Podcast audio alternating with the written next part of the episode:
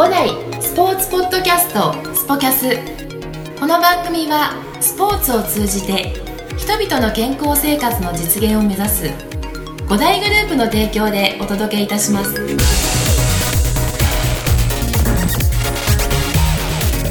はい、えーそれでは、えー第40回になります、えー、広北支店支配人牧内さんです。よろしくお願いしますやっと来たね。やっと出番が。40回で。40回です。記念すべき。ね。えもうまだかまだかって言われてたからねお客さんー、もうままだままだかまだかって、ええ二人若干2人ぐらいしか言われて2人ぐらい。し かもうあのーそうなんですよ。これはあの記念すべき第40回っていうところを、もうこれはもう牧内さんしかない もうやる人いなくなったからもういいだろうぐらいで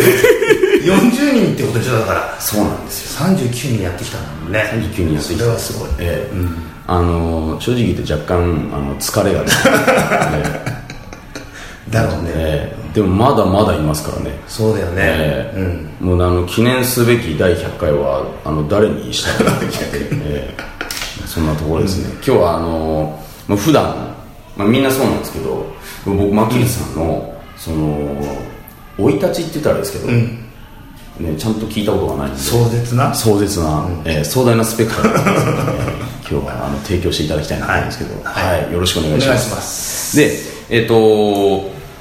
れ聞いたことはあります？あもちろんもちろん。あありがとうございます。あのーもう牧内さんを、あのー丸裸にするっていう、まあ、丸かじりみたいな感じでいきたいんですけど、はい。えー、とまずですね牧内さんが、えーそのテニスに出会ったきっかけっていうんですかね、はでそういったところから、はい。えっと小中で野球やってて、はい。で、えー高校でどうしようかなと思ってたんだよね、でずっと坊主だったし、はい。ちょっとそれもどうかなと思ってて、えで小中同じだった幼なじみのやつがテニスの体験あの仮入部の前の段階かな、はい。部活体験みたいなの行った時に、えもう女の子がはいいいっぱいいて、めっちゃ楽しいって。ちょっとちょっと行こうぜみたいな。話えで、いや俺はいいよいいよみたいに言ってたんだけど、はい。で行ったら、はなんかなんとなくできたんだよね。要は野球やってたからうん。そので物を使ってっていうところで、ええ結構うまくできてしかもなんかすごい楽しくてなんか女の子も行ってキャーキャーキャーキャーやってる感じだったから、はすぐ入った。い その小中でやっていた野球を捨ててすぐ入った。すぐ入った。じゃあ高校デビュー。そう本当高校で、えー。やっぱちょっと坊主っていうものには抵抗があったんですか、あの中学までは全然考えてなくて実際ええ高校になったらみんなね坊主の部活なんて他にもないし、まあないですよね。でいろんな、あのーハンドボールとかなんかそうちょっとおしゃれっぽいのもいいなと思ってたんだけど、えテニスっていう時は全然考えてなかったよね、はい。本当に、はい。でも実際やってみたらね楽しくてねあこれはいいなと思って、ええ。うん、そっからだね。あそうなんですね、なんかご家族で親戚でテニスやってたいや人とか全くない。ないんですか？全くない。何の脈略もそうなんもない。えー、えあのもう本当に理由は女子がいて楽しそうだったっていう、本当。なんで今こんな仕事してるけど、ええ。こんな仕事って言ったらええ。こんな素晴らしい仕事してるけど、ええ。本当その彼のね当時、えなん多分彼もなんとなく、誘ってくれたものがきっかけで、はい。今それが仕事としてね、ええ。やらせてもらってるっていうのはすごいなって本当改めて思うんだよね。そうですよね。きっかけがそれだからすごいですね、えまだあのお付き合いあるんですか？あるある。あるんですか、うん、たまにあって。たまに、あじゃあもう恩人ですね。本当にそう。えー。その彼もテニスはやってなかったんですか？彼もやってない。やってない、あのまあやっぱりその彼もあの同級生も、あの女子がっていうところそうだったんですかね。その彼はもう女の子大好きだったから僕はもう全然そうじゃなかったんだけど。本当ですか？そう。本当だからそんなきっかけだからね、えーあそこでそういうきっかけがあって、であの確かに野球をやってた、僕の同級生も野球部が体育でテニスってあるじゃないですか、やるとうまいんですよね、できちゃうんですよね。ここで言うと後藤もそうだよね。あ後藤後藤も中学まで野球でで高校から、テニスだね。野球多いですよね、あの白楽の田中真一さんもそうなんですよね、なるほど。それであの3年間部活をやるわけですか、そう。本当、本当純粋に部活だったけど、でも本当顧問の先生がいないような部活だったからみんなで、なんか楽しくっていうかな本当試合もあったけど全然勝てなかったし、みんなで楽しくやってたような部活だったね。その3年間ってあの、まあ、楽しかったから続けられたと思うんですけど、まあそのまあ、野球の方が得意なわけじゃないですか、やっぱり野球やろうかなとか、そういう感じにならなかった全然ならなかった。ならなかったですか、でもねあのその学校あの旭高校って言って、はい。サッカーが強かったんだよね当時。旭高校、はい。その1校上の先輩が全国大会とか行くような感じだって、ええ。でも学校全体がサッカーみんなでやろうぜみたいなそんな雰囲気で。だから朝みんなでサッカー部みんなで朝練でサッカーやったりとかしたりとかっていう感じのスポーツが結構盛んな学校で,、それはそれで楽しかったけど、でもやっぱテニスがすごい楽しかったね、テニス自体も楽しかったし部活の仲間も楽しかったし、うん。そこにまあ女子もいたからちょっと楽しかったなみそたいな。れはそうですよね、もうめちゃくちゃ楽しい それちなみにですけど個人的に興味あるのは、あの男女で一緒に活動する部活なんですか？うん、あのちょっとコート分かれてやったりとか、でもなんか一緒にかぶる時間があったりとか、はいそういう感じかな。あそうなんですね、僕の時は僕も部活経験しますけど、あの全て完全に分けられてたんで、なんですかその楽しい。あそうなんですか。だからそういう楽しさから入ったから、逆に続いてるっていうのもあるかもしれないね。うんそうですかしたら、うん。えーじゃあその3年間、であれですあの公式ですよね。公式。じゃあ軟式は全く経験せずに、まあ軟式は全く。つい最近経験したつい最近経験したこの前の そうそうそうあの隠れウィンブルドンそうそうそうそう、えーあれで経験したぐらい。あれ結局結果はどうだったんですか？結果はね西谷、え持田ペアが優勝かな。優勝して、であれですよ今回ウィンブルドン優勝者当ては、えー男女の、えー当てて、そこも当てないと。そうそうそう、えー4人いたってさね。あ4人いたんですか？当たったって。うなんですね、でもみんなあれじゃない？守谷さんがさ、えインターハイとか言ってたから確か軟式で、はいはいはい。みんな守谷さんに投票した人多かったんじゃないかなと思ったけど、ー結構裏切ってますね。そ れ違う面でも最高だったんだ最高でした。うんプレー以外プレーはあれだったけど最高だった、あのー、なんかボールの距離感が全く合わずっていう噂を聞いたんです。けどそうそうそうそう。空回りして空回りしてでもそうなんですよね。意外とインターハイ出てたりとか、で軟式の経験をしている人はあのやっぱりなんですか中学校の、ね軟式が多いんで、あのそういう人たち多いんですけど野球をずっとやってきて、でそこから急に公式テニス部っていうところで、あのその楽しかったっていうところでやっぱ友達ですかね。そういうところってずっとあのテニスがスポーツが楽しいっていうところはもちろんそうだと思うんですけど、その高校生の時に3年間続けるって、やっぱり途中であるじゃないですか。やっぱ、辞めちゃう人もいるでしょうし、やっぱその友達が大きいですか？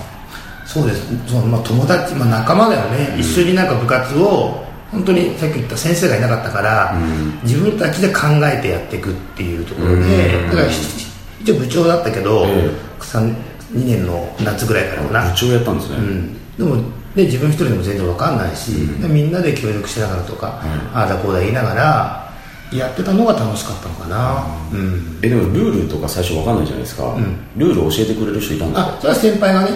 うん、こうでこうでみたいな感じでそんな教わったのかななんとなくかな。うん。あそうなんですね、いやでもなんか僕からしたらすごく新鮮で、あの僕なんか結構幼い頃からテニスの母親の影響でやってたんで、ですんで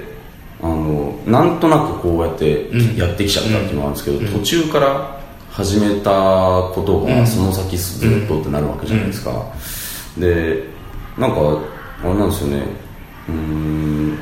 そうみみ結構今までポッドキャストを聞いててなんか急に、急にテニスってあるじゃないですか、でも結構あの僕思ったのはこの業界多くて、その高校からとか大学からとか、だからテニスって結構障害スポーツって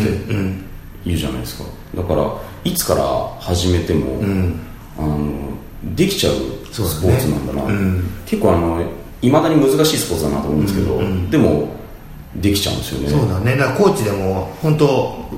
僕ね野球出身とか、うん、変なバスケット綾部もバスケやってたんですよね。いろんな出身がいるから軟式ももちろんいるし、だからなんかそれはそれですごく特徴があってよくて、でいろんな、ね、お客様がいる中ででバレーボールやってたとか何やってたっていう人に対していやだったらこういうふうなやり方がありますよねとか、はい、でそういう違うスポーツを絡めてできるっていうのは一つの特徴でね、面白いかもしれないね。そうですよね、その3年間でやってテニス歴3年じゃないですか、で卒業後から、まあ、今にかけて、まあ、あのまたテニス人生がこうやって続いてきたと思うんですけど、そのコーチになろうと思ったきっかけって何だったんですか？えっと、卒業してから専門学校に行って、はい、そこは、えっと、スポーツ全般、はい、要はスイスイミングもあったし、トレーニング、うん、トレーナーのジムを目指すような学校だったりとか、えー、いろんな球技もやったしっていう専門学校で、はい、その中で、えっと、スポーツのインストラクターあのスポーツクラブのインストラクターになりたかったんだよねその時は。ああのフィットネスそう、はい、フィットネスを、えー、うん、っていうのがあって、うん。えー、そういう授業とか習ってたんだけども、うん、であの伊豆に初島っていう初あ初島。ね、はい、ちっちゃい島があって、はい、あそこに当時初島クラブっていう大きなリゾートができるって、はい、今エクシブかなんかやってるのかな、はい、でそこが新しくできるからそこには大きなホテルがあってリゾートリゾート施設なんだよね。本当一台でそこにスポーツクラブもあって、はい。でそこに1回見学に行って、えー、でそこでも内定ももらったんだよね、はい、最初。でそこでは夏がもうトップシーズンだから、はい、夏はもう23か月ずっともう毎日仕事。でも冬になったら逆に1か月ぐらい休みがあるよみたいな。へえでも島だから、はい、熱海から1時間ぐらいかかるんだよね、だから熱海から夜6時ぐらいがもう最終みたいで、はい、それに遅れたらもう帰れないみたいな。ホテル職場に戻れないみたいな。そこだけ気をつけてみたいな感じになってあそういうのも面白いのかなと思ったんだけども、であの当時同じ専門学校でテニスやってた仲間がテニスコーチ受けたらあのそれもいいんじゃないみたいな話になって、じゃあちょっと俺も受けてみようかなと思って受けて、えーでそれが、えっと、最初に就職したあのプリンスホテルのところで。で結局そこの、まあ、リゾートってもやっぱりちょっとどうかなと思って、うん、でプリンスホテルに最初就職したっていうのはね、あのー、当時あれですか新横浜に。そうだね新横浜。新横浜ね、うん、あの今の場所でいうと僕も行ったことあると思うんですけど、うん、場所が、おぼろげなんですけどなんていうんだろうね、うん、えっ、ー、とペペがあるじゃないですか。ペペある。あの、うん、ホテルね今の。ペペね、えー、ペペの、うん、あのあの近くでしたっけ？えっ、ー、とね、あっち側あっち側ねあの日産スタジアム側。日産スタジアム側。じゃあ結構ちょっとちょっと離れる感じ。でその当時は今もスケートセンターがあるのかな、はい、スケートとテニスとあとボーリング場、はい、3つスポーツ施設があって、えー、そこだ。ちょっと離れてる。ちょっと離れてましたっけ、うん、結構長い間やってましたよね。やってたと思うよ、えー、でテニスコートインドアで7面あって、えー、で4面ぐらいスクールやって3面はレンタルコートみたいな感じでね、うん、施設的にはすごくいい施設だったかな、うん、あの系列でいうと今あの品川の高輪、そうだね。と同じ系列、同じ系列。何年やってらっしゃったんですか？あそこで10 12年ぐらいかな。ちょうど。新横浜で。あじゃあ、あの学校卒業して、うん、であの初島に行かず行かず。であの、うん、プリンスにそうそうそうそうそう。就職をして、うん、あそこから、であのなんですかねその専門時代も、テニスはそのいろんなスポーツを経験しながら、うん、テニスだけはずっと続けてた。そうスポーツはそのなんか部活部活というかまあクラブ活動的なもので。あクラブ活動？なん。です、ね、でやってたね。でいわゆるそのテニスコーチ化みたいなものじゃなくて？じゃない。そうそうそう。へえじゃあもうあの趣味でっていうか部活そうそうそうそうそう。とあと自分がなんか試合に時々出たりとか、うん、そういう学校の試合だったりとかそういう感じかな、うん、だからそういうテニスコーチになるための学校ではなかったんだよね。ですね、うん、でもその時にふと、あのそのインストラクターっていうところのカテゴリーの中でそのテニステニスのコーチ、やったことないわけですよね、なんかなんかそこのなんて言うんでしょう。あのおしテニスコーチとジムのインストラクターってまた違うじゃないですか、コーチと、そう。そこのところっていうのはやっぱりノリですか？それともなんか可愛い子がいたからとか。なんだろうな。あの時なんだろうな。なんかテニスもやって好きだったし、まあ、楽しかったしね。もちろんやってて、だからテニスコーチっていう仕事もいいな本当漠然に思ってたところなんで、実際に自分がテニススクールに通ったこともないし、テニススクールに多分見に行ったこともないような感じだったんだよね、えうん、だどんなものかっていうのを全く知らない中で、ーはい。テニスコーチっていう道を選んだ感じだね。そうですよね、なんなんか思い出せます？その時の選んだ感覚っていうんですか、あのあプこっち新横浜行こうかなっていう、そのテニスコーチになろうと思った、そのなんていうんですか感覚っていうんですか？うん全然思い出せない。多分そんなすごく意を決してとか考えてない。そんなんないと思う、もう全然なかったと思う。でも12年間結局続けたわけで、そのあの中で全くわけをあの分からず。本当最初ね、4月5月入社して、もちろん当たり前なんだけどみんなうまいんだよね、ええテニスコーチって、うん。自分が想像してた世界と全然違くて、えすごくうまくて、ん。でもちろん自分は球出しの研修もしたこともなかったから、はい。球出しもできない、えでみんなに本当笑われたし、社員で入ったんだけど、ええ。でもちろん学生のコーチとかもいる中で、えはい。もう全然ダメで、で先輩にはもうお前はあの仕事他の仕事しなくていいから、もうずっと練習してていいよって言われた、はい。社員で入ったら、え1年間ぐらい、はい。もうまあ本当何もやらなくていいから球出し練習と自分の練習をもうずっとやってていいからってええ言われたぐらい、本当下手だったんですね。はい、そうなんですよね、でそこでちょっと朝早く行って球出し練習したり、えあの先輩がやってレッスンに混ぜてもらって入ったりとか、ひたすらボレーボレーやったりとか、そんな感じだったね。ああそうだったんですね、えでいつも昼休みになると近くに川があって、ん。その川のベンチで、えいつももうやめようかなと思ってもう絶対無理だなと思って、ええ。なんかそんなことがもうずっとあった。あそんな時代があったんですね、いややめたくなりますよね、あのだってみんなレベルが違うし。全然違うの。強いて言うならあのお客様の方がうまかったいや本当そうだと思う、え本当そうだと思う。ねうん。えーよく耐えましたね。ね、よくできたなと思う今でも、なんでだろう。ね、うん、でもそれもね結局社員で入ったけど学生ちょっと大学生とか同じ年代的に同じ世代がいて、うん。で彼らにもすごくいろいろ教えてもらったりとか、はい。一緒に遊びに行ったりとか、で先輩にも恵まれたのかなやっぱり、うん。その中になんとなくちょっとずつできるようになってきて、うん。でレッスンももちろんアシスタントからねスタートして、はい。そこから少しずつ、うん、楽しくできるようになってきたのかな、ね。なんかあのこの世界で、あのその、ね、プリンスのテニススクールで、えー、と12年間やってる中で、あのあこれやっていけるなこのままっていう感じた、なんかきっかけとかタイミングってあります？うーんやっぱ自分自身に自信がは持ててきた時かな、っていうのを持ってきたっていうのはやっぱりその技術的なところ、い技術的な、うん。すっごい教えてもらって、ええ。まあ環境的にはいいよね。いっぱいコーチがいて、ええ。上手い人がいっぱいいるから、は自分から聞けば全部教えてくれるし、盗めるものは盗めるし、そういった環境にで続けられたっていうところが一つの自信になって、っていうのも大きいかな。あもうちょっと頑張れそうかなとか、もうちょっと頑張れそうだなっていうのが続いていった感じかな、結構相当練習しまし練習したね、えだって本当ね本当下手くそよ。たそうだったんです本当下手くそ。あのたまたまなんですけど、前にあの牧内さんにもあの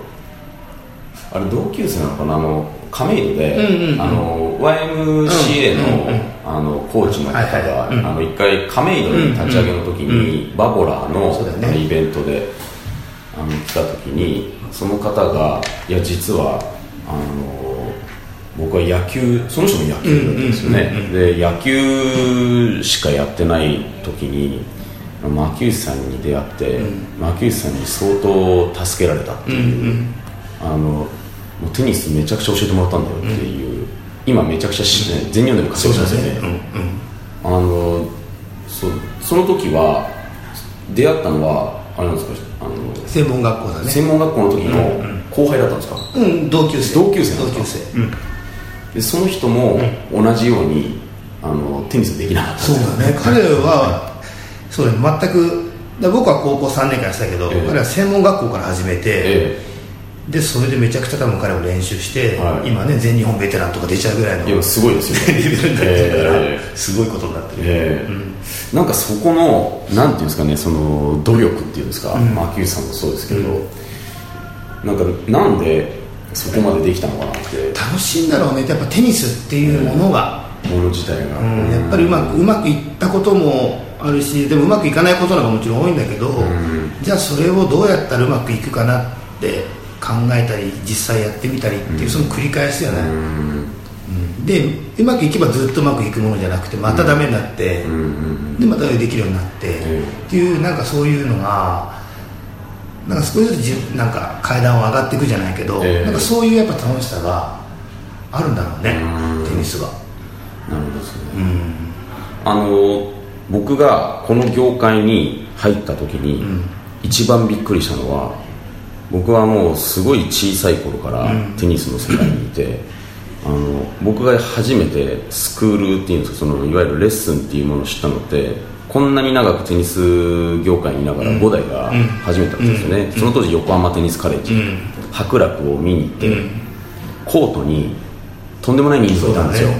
なんかそこで違和感感じなかったですか、なんかそのレッスンって、あのプリンスもすごい、ね、たくさん人がいたわけじゃないですか、あのコートに10人とか10人以上入ってたりとか、なんかそこに違和感って感じなかったですか？あの要はそのスクールというものがそもそも何も知らないから、もう最初がそれだから、えー、あこういうもんなんだなと思った、うん、何も疑問もなかった。逆に。知らないから、僕はもうその一面にその4人とか、まあまあ、いわゆるダブルスができるぐらいまでの経験しかしてこなかったんですよね、でいろいろ聞くとそのスクールいわゆるグループレッスンっていうものがあの日本特有のものだったりとかして、海外行くとあのないんですよ、ね、そうだね、ありえないよね、うん、そういったあのなんていうんですかねたくさんの人たちが満足して、うん、あの帰ってもらえるようなそういったレッスンっていうものを僕もやってみて、うん、あのテニスはできたけれどもやってみてすごい大変だったんですよね、でその中でそのお客さんとのなんかいろいろとそのコミュニケーションの中で僕もなんかすごい楽しさっていうのを経験できたんですけど、そのなんて言うんでしょうその今までのキャリアの中で牧内さんがそのレッスンっていうあのもので大切にしているというか、考え方とか、うん、あのこういった思いでやっているっていうところを、うん、なんかいつもみんなに聞いてるんですけど、うん、牧内支配人はどういうことを大事にしてるのか、うん、なんかそれって変わってきてて、前前と本当に20代の頃はね、えー、もう一緒になって、汗かいて、で一緒になってもうわーってなんかなんだろうな。まあ若かったってもあるけどもうわーっていう感じで、うん、であ楽しかったって言ってもらえればそれはそれでよくて、うん、でもそれがだんだんあの指導っていうところが大事なんだなっていうのがちょっと気づいてででもそれってうんまあ5代に入って5代に入って今ちょうど12年なんでね、はい、ちょうど5代、うん、そういうのも 5代のコーチ例えば身近にいた津田今亀戸にいる津田コーチとかね、えー、彼とかをいろいろ後藤コーチとか、やっぱ彼らを見てやっぱ指導するっていうところってすごく大事だなっていうのを感じてでやっぱりそれで何年か経っていくうちに、うわわっていうだけじゃなくて、えー、やっぱり、まあ、指導するとこは指導するし、うん、楽しむとこは楽しむし、うん、動くとこは動くしみたいななんかそういうメリハリも大事だなと思うようになって、うん、今はなんでその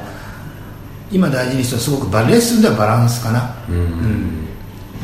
うん、なんか堅苦しくなるのが嫌なんで、教えるだけじゃない。えはもちろんそう指導はあるけれども、やっぱりみんなで楽しむところとか、うんそういうファンっていう部分もなんかすごく大事にしたいなって思ってるし、うん。そうだね。なんか変わってきてるかな。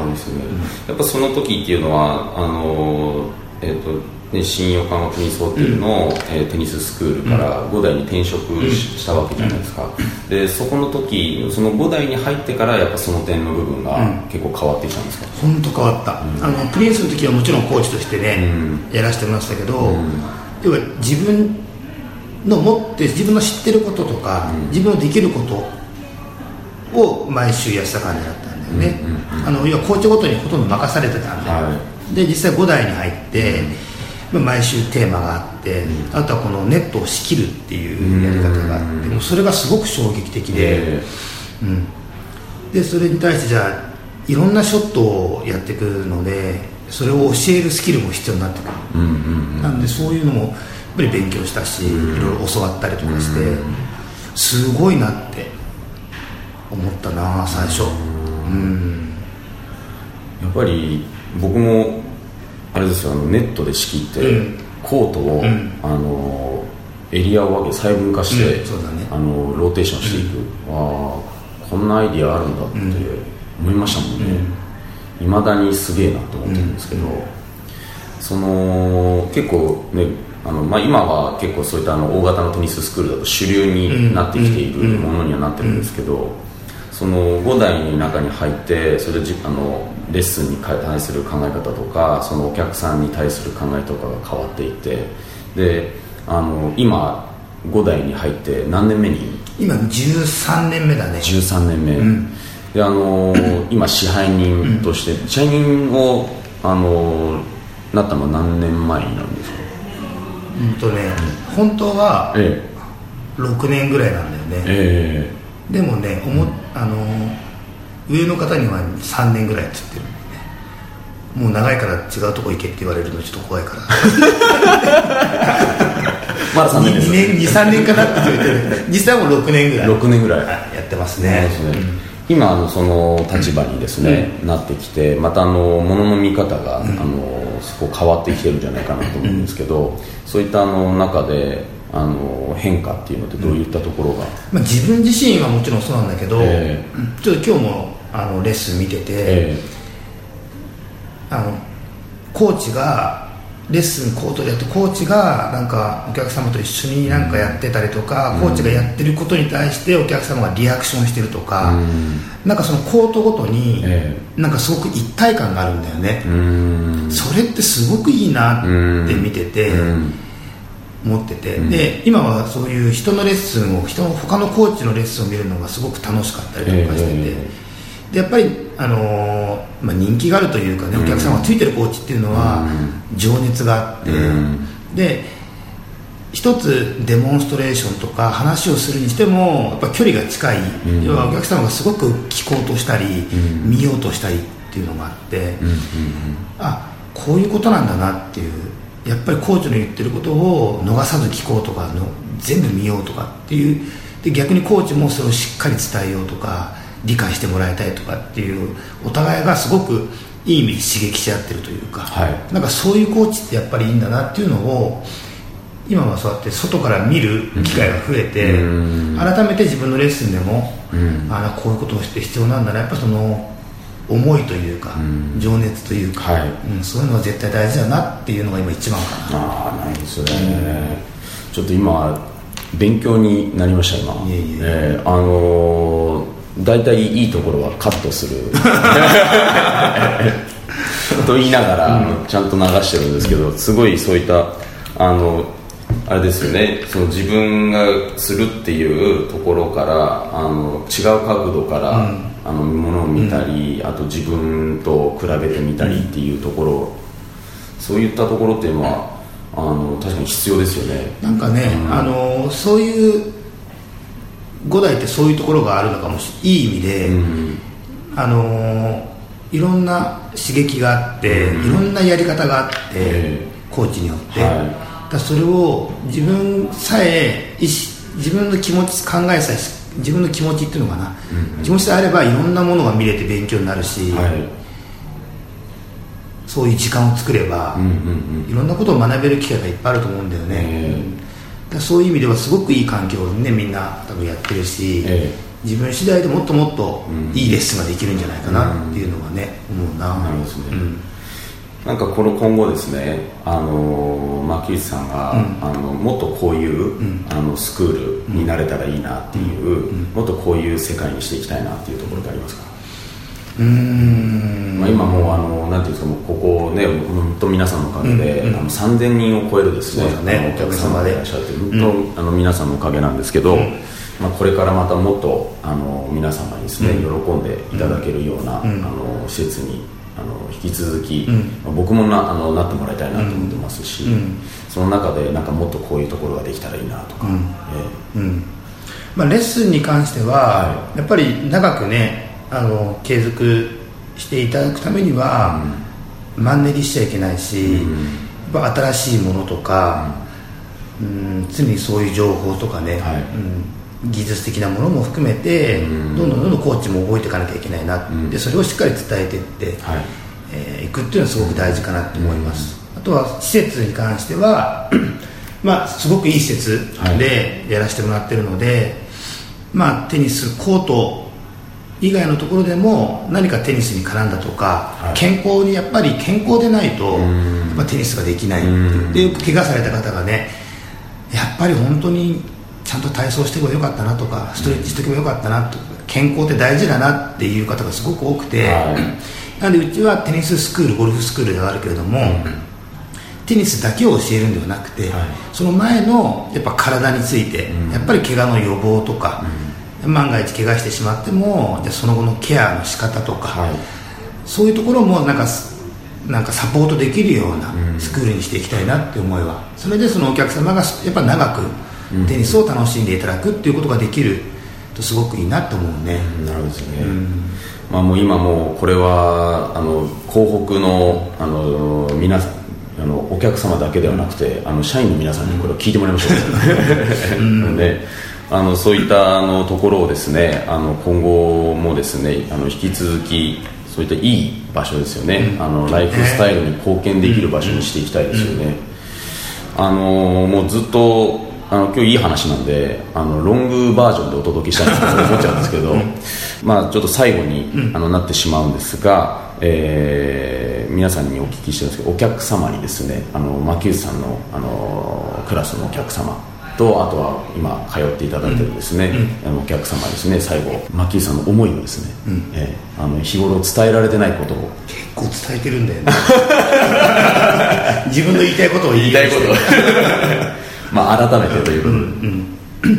そうですね、ええ。あのやっぱりテニスって、はい。さっきもあの一切からいろいろ話を質問してくれて、はい。自分でも気づいてやっぱりテニスって面白いなっていうのがね、改めてなんていうんだろうゴールがない、まあ、どのスポーツでもそうかもしれないけどゴールがなくて、うまくできたりできなかったりまたうまくできてできなかったりっていう、はい。その繰り返しだけれども何かそういうテニスっていう種目が楽しいことと、やっぱりその仲間周りの方と一緒にやるっていうのが、はい。テニスのすごく特徴で、ええ。相手がいて仲間がいてっていう。でそれはあのスクールでも実際に今10人とかいる中でもね、、はいろんな方がいてそういう方たちとテニスを通してコミュニケーションをうん。取れて、えー取っていただけるっていうのはすごくいいなと思ってて、ええ。よく、まあ、サードプレイス的なうん。あの話は出ますけど、はい。やっぱりそういう環境をこれからも、あのーしっかり提供して、はい。うん、何かその生活が自分の気持ちっていうのかななんか豊かになるような、うん。なんか楽しかったなって今日も良かったなと思ってもらえるようなはい。レッスンだったり、うん。スクール、うんにこれからもしていきたいと思いますはい。はい、もう今日は思いが詰まったあの 回になりましたけど僕も聞いててあの非常にあの勉強になりまして、はい。ええあのちょっとお蔵入りするかもしれない。